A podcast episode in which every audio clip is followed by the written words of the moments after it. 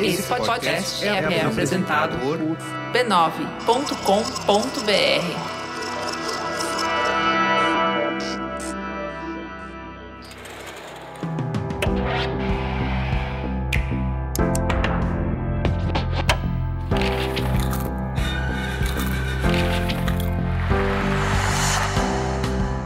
Mamileiros e mamiletes, bem-vindos ao nosso espaço de reflexão a partir de produções culturais.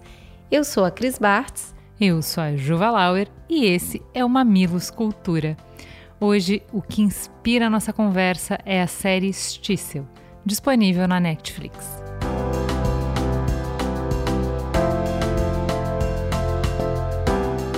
Bora para sinopse. Difícil resumir, mas bora lá. Uma família ultra-ortodoxa em Jerusalém lida com o amor, a perda e as tristezas da vida cotidiana. Juliana, conta um pouquinho dessa família só para as pessoas entenderem um pouquinho dos personagens antes da gente entrar nas nossas reflexões. A gente tem um rabino, que é o patriarca da família, o Shulen Stissel. Ele é um pai que teoricamente é bem severo, mas a gente vai falar mais disso ao longo do tempo. Ele também eh, quer todos os filhos embaixo das asas dele, tá sempre no empurra, puxa, empurra, puxa com os filhos. O filho mais novo dele é o que a gente mais acompanha, que é o Kivi, uh, que, como todo caçula, traz lá seu, sua boa cota de dor de cabeça para o pai e tem todas as questões de questionar a religião, questionar a regra, uh, questionar a relação da família, da, da comunidade que eles vivem. O Kivi tem uma irmã que é a Git, que é aquela filha mais velha que não dá preocupação pro pai, que segue todas as regras, que casou, tem uma penca de filho e tenta resolver sozinha todos os perrengues sem pedir ajuda nunca. E é muito amorosa, muito presente na família também. Ele tem o irmão do meio, que é o irmão bebê chorão. que ninguém nem se preocupou em saber o nome da criatura, a gente nem lembra do nome dele. Mas também é um fofo, a história dele aparece bem pouco, mas também é bem bonitinha. Assim, é uma série de personagens, não é uma série de tanto de arcos, assim, embora tenha arcos muito interessantes, mas todos os personagens que aparecem são bem desenvolvidos, né? Eles chegam na história para contar alguma coisa. É uma série introspectiva, ela tem um ritmo mais lento do que série blockbuster que a gente está acostumada a, acostumado a assistir. Mas é uma série que traz muitos temas para a gente refletir e é em cima disso a nossa conversa hoje. Complementando a sua história, a gente é, sabe que logo no início o Chulen é recém-viúvo e também a gente vai conhecer a mãe dele, a grande matriarca da família, que vive numa casa de repouso, e aí tem todas as relações que eles vão desenvolver, seja nos estudos do Torá, seja no, no cotidiano da vida comercial ali do bairro, no que eles vão trabalhar nos bares e na vida do comércio. A Stissel tem três temporadas, a primeira foi em 2013 e tem um tempo entre uma temporada e outra, então você vai acompanhar os personagens ficando mais velhos, o que é bem interessante, são os mesmos atores. A gente terminou a terceira temporada por esses dias, tem 31 episódios. E eu acho que a gente então precisa começar falando um pouquinho dessa cultura, né, Ju? Para mim, bateu muito forte poder acompanhar fazer parte da família Stissel durante esse tempo. Então eu fiz parte dessa família, eu reconheci muito de família nas narrativas, mas eu pude acompanhar um outro tipo de moda, um outro tipo de arquitetura, de comida e de bebida. Então, é, a nossa base de refeição é arroz e feijão, né? A gente vê eles comendo o tempo todo, então tem muito pão, tem muito azeite, tem muito tomate, pepino, muito caldo.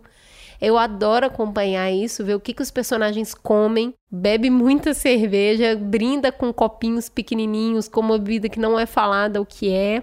A moda que a gente entende muito pouco, né? Porque eles são os homens principalmente envoltos sempre na mesma na mesma indumentária e as mulheres de uma maneira bastante recatada. E aí você começa a acompanhar aquela família, começa a perceber que o que difere é a qualidade do tecido, o tipo de corte, a pedraria das toucas.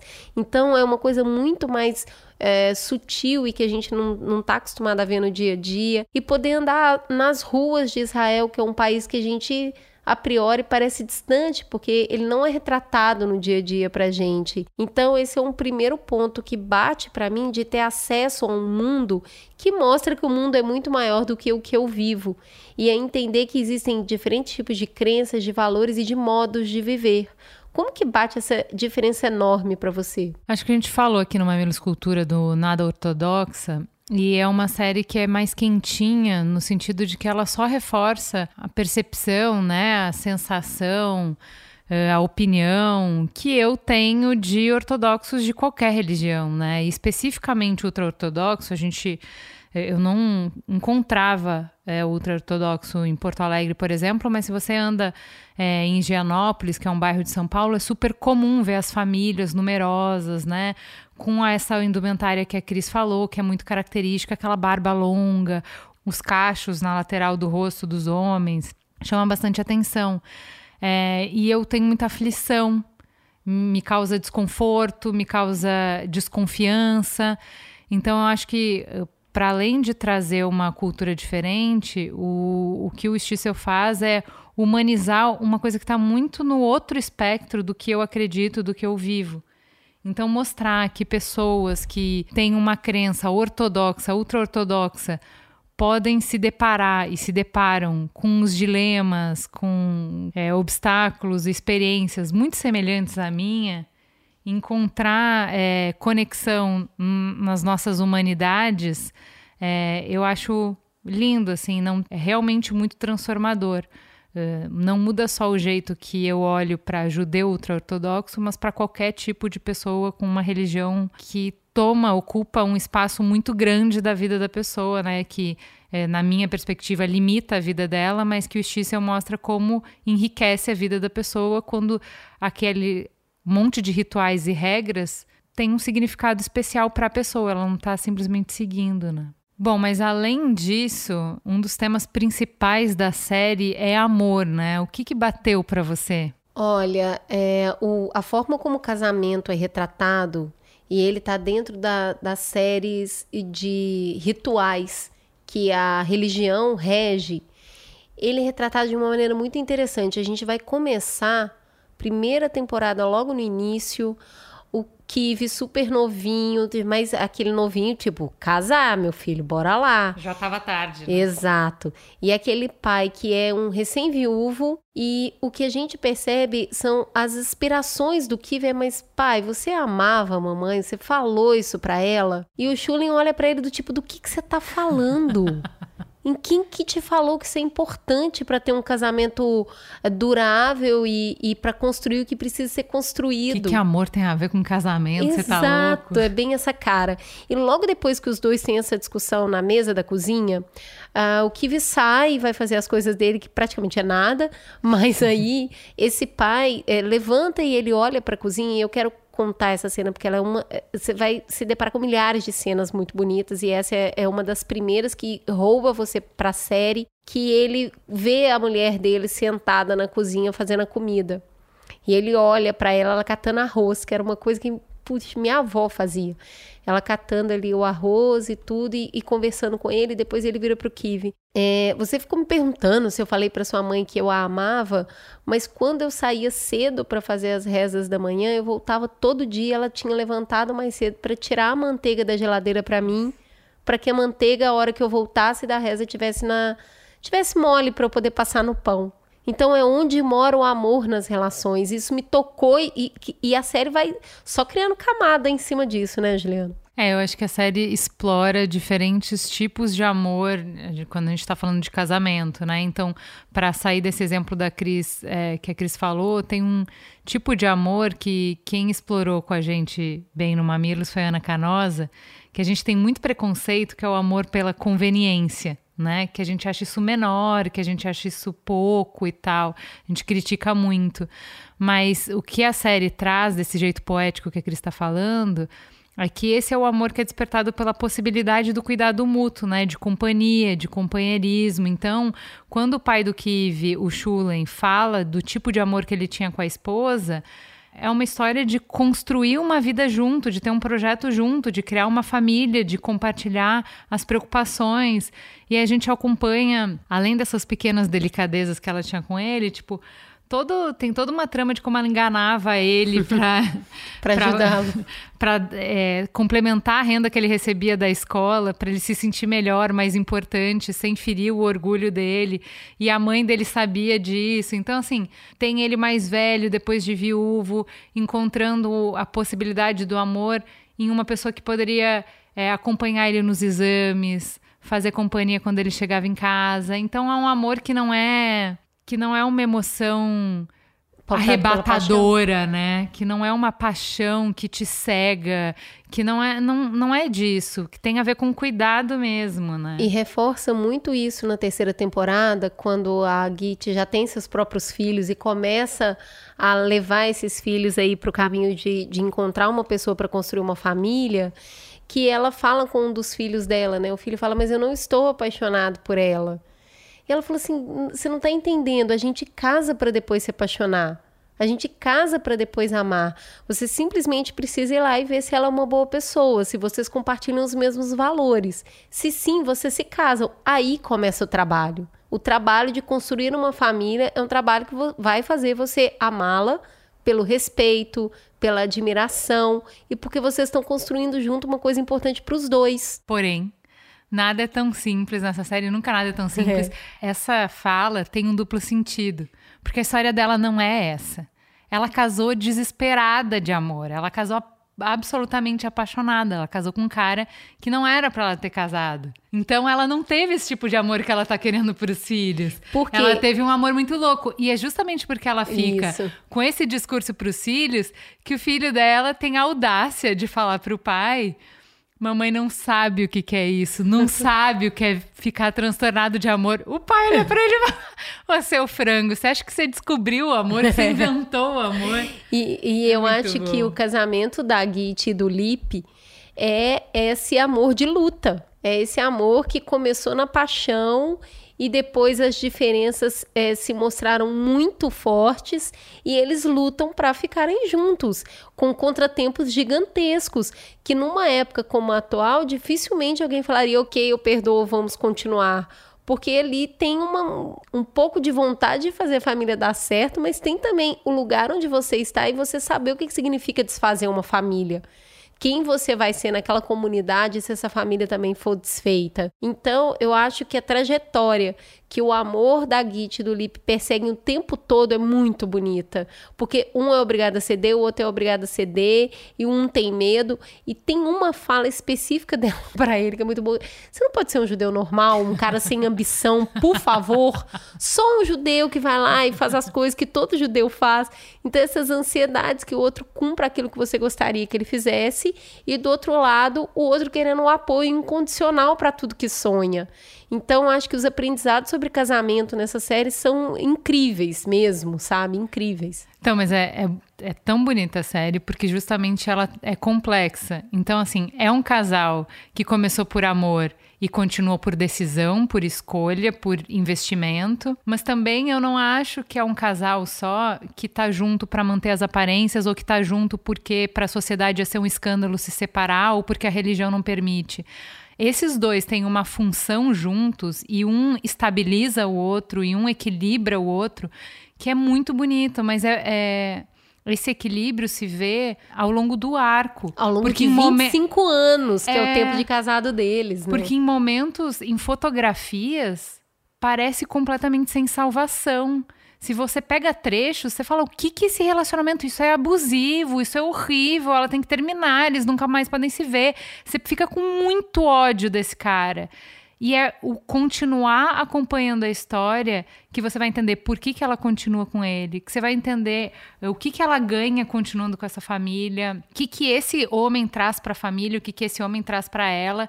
Tem momentos em que ela está girando completamente em falso e que se ela não tivesse ele ali, os filhos estavam perdidos, ela teria estragos muito maiores. Então, assim, ele de fato traz coisas que são que não tem como comparar o valor do que ele traz para ela. Ninguém mais consegue assentar ela e segurar ela com amor, com cuidado, como ele faz. Mas está longe de ser uma relação bonitinha, uma relação de conto de fada perfeita. O que eu mais gosto é que é, quando eles passam por momentos de crise extrema, quando o desamor bate na porta e o cansaço bate na porta, o que que faz você continuar?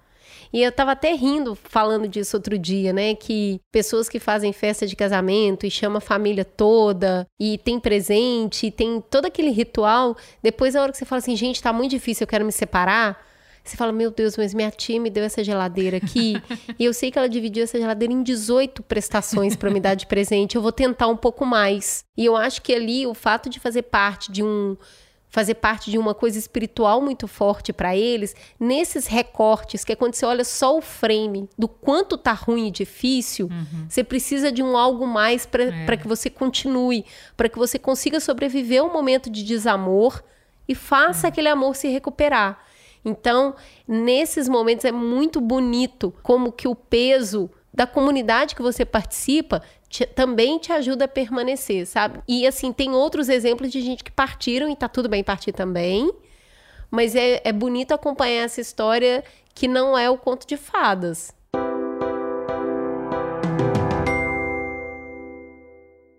Tem outra reflexão que a série traz é se amor é construção ou se amor é um acontecimento na vida, né? Então, por exemplo, a história do Kivi com a Raquel é interessante porque ele fala pro pai: Olha, eu tentei, mas não deu certo.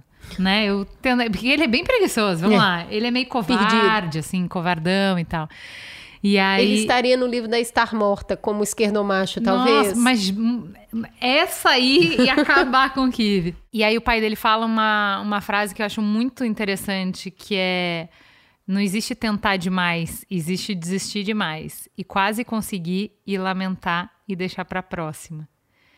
Cara, essa aí assim, porque eu entendo que tudo na vida tem limite, né?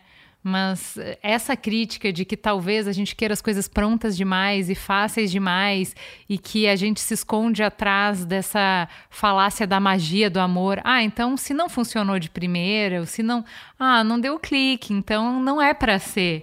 Isso só é fácil se esconder o seu medo, a sua preguiça, a sua covardia atrás disso. Não, assim, é que só não funcionou. Não funcionou, você tá com medo, né? É, e por outro lado, também tem espaço para o amor da ultraconexão e um amor que ele é tão diferente que ele parece estranho para todo mundo, né? Então, o amor da Urreli e do Canini, que são muito jovens, quando eles ficam juntos, você fala assim: não, é óbvio que vai dar errado, não tem como dar certo. Eles são muito jovens, eles não sabem o que eles estão fazendo.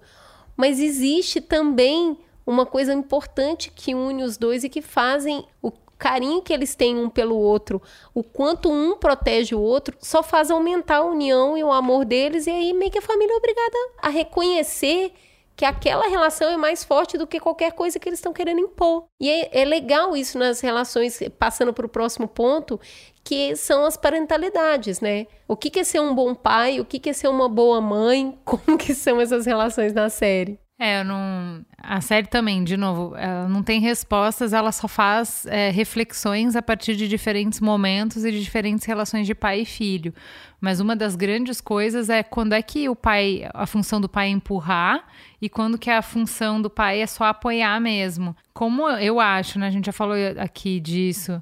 A gente é uma primeira geração de muita gente psicologizada, que vai para terapia, que analisa da onde que vem os nossos traumas, da onde que vem as nossas respostas, da onde que vem um monte de coisa, e muito vem dos nossos pais, do jeito que a gente foi criado e tal. E aí a gente acaba tendo o sonho pueril, bobo, de não marcar os nossos filhos, né? E na série a gente vê exatamente o oposto. A gente vê o Shulen, que é o pai, errando como pai, às vezes por ser muito ignorante, ele é muito ignorante. Às vezes por ser impaciente, ele é muito impaciente. Às vezes por ser ganancioso. Então eles não têm medo de mostrar essa, esse, essa face que é muito uh, vil, né? É muito a gente não gosta de ver. Às vezes, como pai, ele erra por ser egoísta, muito com o filho chorão, ele erra por ele ser bem egoísta. Ao mesmo tempo que a série vai mostrar ele acertando, muitas vezes de um jeito bem desajeitado, né? É, mas ele acerta com consistência. Porque a metade do trabalho de ser pai é comparecer, é estar lá. E isso você não pode falar dele, ele é bem presente para os filhos. Né? Exatamente. Né? E aí, todas as outras relações de parentalidade perpassam isso que você estava falando. Então, toda vez que a Git e o Lipe é, os filhos estão ali nos processos de casamento, os medos deles são os medos pelos que eles sofreram. Então eles tentam impedir que os filhos passem pelo mesmo que eles passaram né? Até na relação da mãe do Schulen com ele. Então, assim, o Schulen tem 60 anos. E aí a mãe tem um outro filho que foi morar na Bélgica e ficou 16 anos sem visitá-la. E ela ama ele do mesmo jeito. E para o filho que ficou e cuidou, o quanto é difícil perceber que o que foi embora e nunca deu as caras tem a mesma importância que ele. Mas essa mãe deveria amar menos porque o filho não estava presente? Então tem várias questões e o quanto para algumas mulheres a maternidade é determinante para que a identidade dela se forme plenamente e o quanto isso, quando não é possível, marca a vida de uma mulher que nasce e é educada voltada para isso. Então, o ato de ser pai e mãe nessa série, então tem homem criando filho sozinha, tem mulher criando criança pra caramba sozinha, é. né? Eles têm muitos filhos e tem esses pais que continuam sendo pais mesmo depois do filho muito adulto. Uhum. Que é uma coisa que também a gente não está acostumado. Tem um personagem que perde a mãe com 60 anos e ele fala: ah, agora eu sou um órfão.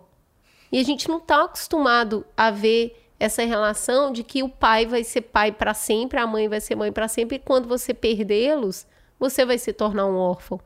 Então são, são relações muito intensas. E principalmente esse negócio do casamento, né? Do pai e da mãe intermediar essas conversas de casamento, porque você sabe o que é melhor para o seu filho. Para a nossa cultura é uma coisa muito estranha. Né, tem um, como você falou, tem um aquário muito menor para pescar, né? Mas sabe o que fiquei quando você falou da, do Rani e da Ruhemi? Tem um ponto que é muito importante ali, que é tem toda a cara quando a gente encontra pela primeira vez a história deles, de que ela só tá se conectando com ele para fugir da mãe, ela só quer fugir daquela casa zoneada que ela mora. Então, vai dar merda, entendeu? É. Só pode dar merda e não é. Isso não define a relação, não define o sentimento deles, não define quem eles vão ser. E eu acho que essa série brinca muito com isso. Teoricamente, a gente fala hoje muito sobre como para ser dois você tem que antes ser um inteiro e que é muito receita de sofrimento o que ela fez, né? Que se você vai buscar cura no outro, vai dar ruim, né? Se a gente entra no relacionamento levando as nossas carências e as nossas inseguranças, elas não vão diminuir, elas só vão somar, só vão ampliar quando elas encontrarem com as carências e as inseguranças dos outros. Só que, é, de novo, Viviane Mosé, não sei se estou vivendo apenas citando Viviane Mosé, é a fragilidade que nos conecta. São os buracos que fazem os encaixes. E o Stiesel explora isso com muita delicadeza. É justamente porque é toda desgraçada da cabeça uhum. que a Raquel eh, se conecta com a dor e a confusão do Kiv, que é o filho mais novo. Quando ele se encontra com a dor dela, por sua vez, ele se assusta e ele foge por instinto. Mas é justamente porque ele é um artista, porque ele sente tudo com tanta intensidade, que ele vai conseguir ver a beleza dela com essas cicatrizes que ela tem, com as limitações que ela traz, que são o nó do laço que ela oferece para ele. Então, quanto é, eu pensei muito durante tudo isso que a gente falou, todas essas relações que a gente expôs aqui, quanto que a psicologização rasteira, sabe, a psicoanálise de botequim, não é usada só para justificar o nosso egoísmo e os nossos medos, quando a gente vai categorizando as pessoas pelos seus problemas, quando a gente vai descartando as relações, quando qualquer momentinho ou qualquer parcial da equação dá negativo, sabe? Porque se você for ver, a gente está falando de todos esses casamentos, falando que, olha que relação bonita, que relação que enriqueceu a vida dos dois, que relação que, que construiu coisas, mas se a gente for analisar por qualquer recorte essas relações, você descarta. Exatamente, porque é uma luta, é difícil. É, a gente, eu falei isso no episódio passado. O fato de algo permanecer junto, permanecer unido, não quer dizer que seja fácil. Porque as pessoas são difíceis. E quando a gente está falando desse. É, a... E tem problemas, né? Se você esperar uma pessoa inteira é para se relacionar, fudeu. Porque o que, que eu ia falar? Uh, se você falar, eu tenho que estar tá inteiro e pronto para eu sair para um relacionamento, você não vai ter um relacionamento. E também você não vai encontrar uma pessoa inteira e pronta. Porque a gente. Não é o trabalho da vida, dar conta de si mesmo. Essa não é a pedagogia, é o trabalho da vida. Então, eu acho que o trabalho de se unir a outra pessoa é alguém que também esteja buscando dar conta da vida, possa dar conta um pouco das suas faltas e você possa cuidar das faltas da pessoa. E aí, vocês vão trabalhar nessa relação para ela ser minimamente equilibrada, embora em muitos momentos ela seja desequilibrada. Né? O equilíbrio total é a morte, né? É, é o, o pin para de pular e descer e fica reto. Não vai ter, vai ter hora que vai puxar mais para um lado, vai ter hora que vai puxar mais para o outro. E é essa fricção que faz o sentido da vida e até chegar à morte, né? Que é o último ponto que a gente consegue explorar aqui rapidamente, que é o luto. O Stícel passa muito pelo luto, pela perda das pessoas. A cultura deles é de uma convivência intensa de família, porque como as famílias são muito numerosas, meio que não sobra muito espaço mental para umas amizades intensas fora da família. Então os irmãos, os primos, os avós, os tios, todo mundo junto já é uma comunidade enorme. E essas pessoas morrem. E elas morrem por motivos diversos. E o luto, para começar pela tradição, é muito bonito de se ver, porque é um processo passado em público eles passam um tempo recebendo a condolência da comunidade que conhecia, o reconhecimento daquele que morreu, mas é um sofrimento muito público, feito muito em público. Depois tem uma época de resguardo muito grande que eles ficam para depois voltarem para uma vida, é, digamos, retomar as atividades normais. Mas o luto também tratado com muita delicadeza, o final da vida. É, eu, achei muito bonito. No episódio que a gente fez sobre luto, a gente falou sobre é, como a história continua ainda depois da morte, como que você pode ser presente na ausência, né? Tem uma determinada personagem, até já me engasga, que escreveu cartas para quando ela não tivesse mais. Pelo amor de Deus, é, assim, cada carta que ela, que ela vai escrevendo e narrando, eu vou me acabando de chorar, pelo amor de Deus. E tem uma para encerrar essa história, né? Eh, porque fala muito sobre luto, todas as temporadas passam por luto, sempre tem algum personagem eh, enfrentando um luto agudo. Tem uma citação que é: Os mortos não vão a parte alguma, eles estão todos aqui. Cada pessoa é um cemitério, um verdadeiro cemitério, onde jazem nossos avós e nossos avós. O pai, a mãe, a esposa, o filho. Todos estão aqui o tempo todo. E a série mostra isso. Como é que as pessoas estão presentes na ausência, né? É Eu acho que isso encerra aqui as nossas reflexões, porque senão a gente ficaria até amanhã. São três temporadas e, e cada capítulo, cada episódio a gente ia compartilhando falando: você viu isso, você viu aquilo. Recomendamos amplamente Tissel. É difícil de falar, mas olha, é, a gente aprendeu a falar duas citações em Dish, que é a, a língua falada, que é um é como se fosse um idioma derivado do hebraico, já que o hebraico é uma língua para falar com Deus. O Yiddish é uma língua para se falar no dia a dia. Hoje já muito em desuso, mas na série ela aparece bastante. Então, peraí que a gente vai falar. Graças a Deus, que é uma coisa que eles falam muito na série, que é Horst de Hashem. E o que eu mais gostei, que é o Hashem Ruchen, que é maldita gente má. é muito bom, assistam. E fica aqui mais um Mamilos no Ar, né, Juliana? Vou fazer um, um disclaimer aqui que, de maneira nenhuma, estamos dizendo que essa religião é o castelo de rosas que está pintado no Stícel. Não é isso. Tá lá o nada ortodoxo, é só assistir. Tem uma série de críticas, tem uma série de questões importantes, né, que tem que ser levantadas o objetivo da série não é esse, o objetivo do programa aqui não é esse. A gente está falando de como pessoas em qualquer cultura, em qualquer modo de se organizar, em qualquer religião, vão enfrentar dilemas humanos de forma semelhante, ou com algumas semelhanças. É isso que interessa. Não estamos fazendo uma análise sobre religião aqui. É se apaixonar pelos personagens e por uma família que poderia ser a, a sua. É isso, Juliana? Temos um programa? Fica a gostar da sensação de mais um Mamilos Cultura no ar. Beijo, gente.